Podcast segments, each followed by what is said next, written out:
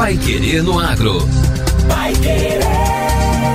O Jornal do Agronegócio. 91,7.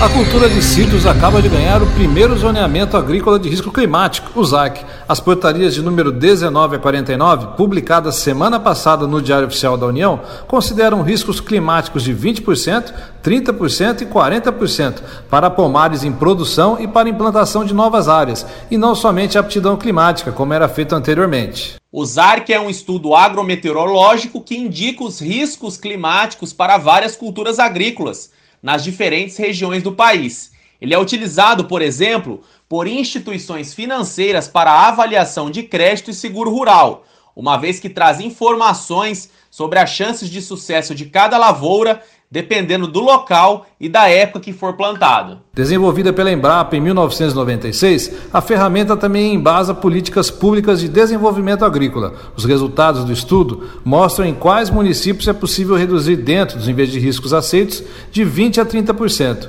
Para a implantação do pomar, os resultados mostram onde e quando é possível plantar as mudas com menor risco. O novo Zarc Citrus inova por abranger os grupos de laranja, lima, limão Tahiti, tangerina e pomelo. Uma novidade é sua ampliação para todo o território nacional, contemplando frutos cítricos com diferentes ciclos produtivos: precoce, meia estação e tardio.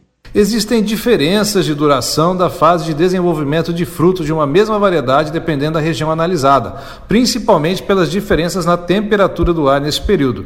Isso explica a importância da abordagem realizada com ciclos produtivos diferenciados, explica o engenheiro agrônomo Maurício Coelho, pesquisador da Embrapa Mandioca e Fruticultura e coordenador do ZARC Citos Brasil. Pela primeira vez, o estudo também leva em consideração riscos associados às fases de desenvolvimento de frutos desde a floração, passando pela frutificação até a colheita. Além disso, os resultados do zoneamento mostraram que, predominantemente, houve limitações para a produção relacionadas ao déficit hídrico, geralmente nas regiões dos biomas Cerrados e Caatinga, onde os riscos de mortalidade de plantas e perdas drásticas de produção são elevados. O estudo do ZARC é publicado em portarias para cada estado, considerando o cultivo de sequeiro. Para fruteiras perenes, como citros, o ZARC se subdivide em dois estudos. O primeiro para avaliar os riscos de produção, que se baseia nas características de um pomar estabelecido e nas necessidades da cultura para produzir satisfatoriamente. O segundo avalia os riscos para a implantação do pomar, considerando as características das mudas, suas exigências para viabilizar um plantio e a sobrevivência dessas mudas no primeiro ano. Dessa forma, os resultados da avaliação atendem às operações de Proagro e seguro rural dessas fases distintas do pomar. Vai querer no agro. O Jornal do Agronegócio. Maior oferta e diminuição no consumo impactam preços das hortaliças no atacado. Os preços das principais hortaliças comercializadas no atacado em março registraram queda. O resultado, em geral, é reflexo de uma maior oferta nos mercados aliado a uma diminuição no consumo. Enquanto o avanço da colheita resulta numa maior quantidade de produto nas centrais de abastecimento, as CEASAS, as medidas restritivas visando o combate ao coronavírus afetam a demanda. Em abril, o cenário segue ainda incerto, como aponta o boletim da ProHort, divulgado pela Companhia Nacional de Abastecimento, a Conab. A oferta de cebola a nível nacional aumentou cerca de 15%, mas a tendência dos preços para abril será determinada pela intensificação da colheita nas regiões produtoras do Nordeste, uma vez que se registra o final da safra no sul do país. Em abril, as cotações do tomate, por sua vez, começam a apresentar alta, pois o ápice da safra de verão já ocorreu e a oferta das áreas produtoras não deve se sustentar nos mesmos patamares. A maior queda foi verificada nos preços de comercialização da batata. Para o tubérculo, as cotações caíram dois dígitos em todas as ceasas pesquisadas. O Rio de Janeiro foi o estado que registrou o barateamento mais intenso, chegando a um percentual negativo de 39 0,47%. Com o pico da safra das águas registrado entre fevereiro e março, essa redução era esperada. Já para este mês, a tendência é que ocorra pressão de alta nos preços. No entanto, fatores que aliviam este movimento ainda estarão presentes nos mercados, em especial as medidas para conter o avanço do coronavírus, que levam à retração da demanda, bem como a incerteza do produtor quanto ao que vai ser direcionado ao mercado, pela imprevisibilidade do comportamento dos comerciantes e consumidores. O mesmo ocorre com a cenoura. O entreposto de Goiás, por exemplo, registrou queda significativa nos preços da raiz sendo que nesse atacado ficou 24,8% mais barata.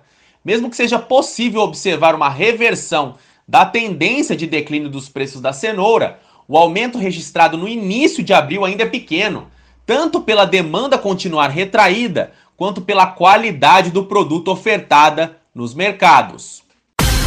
Agora, no Pai Querendo Agro, destaques finais. Conservação de solo potencializa a produtividade em 20% em até 5 anos. O bom manejo do solo pode permitir um aumento de até 20% da produtividade das áreas agrícolas.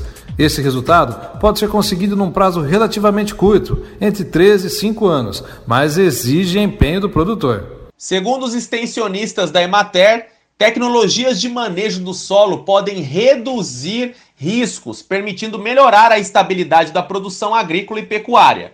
O bom manejo do solo também produz ganhos ambientais ao aumentar a infiltração da água das chuvas no solo, prevenindo contra a erosão, melhorando a qualidade e a regularização dos mananciais e córregos. O diretor de extensão rural do IDR Paraná, Nelson Harger, destaca que o Paraná é o estado que mais produz alimento por metro quadrado no país.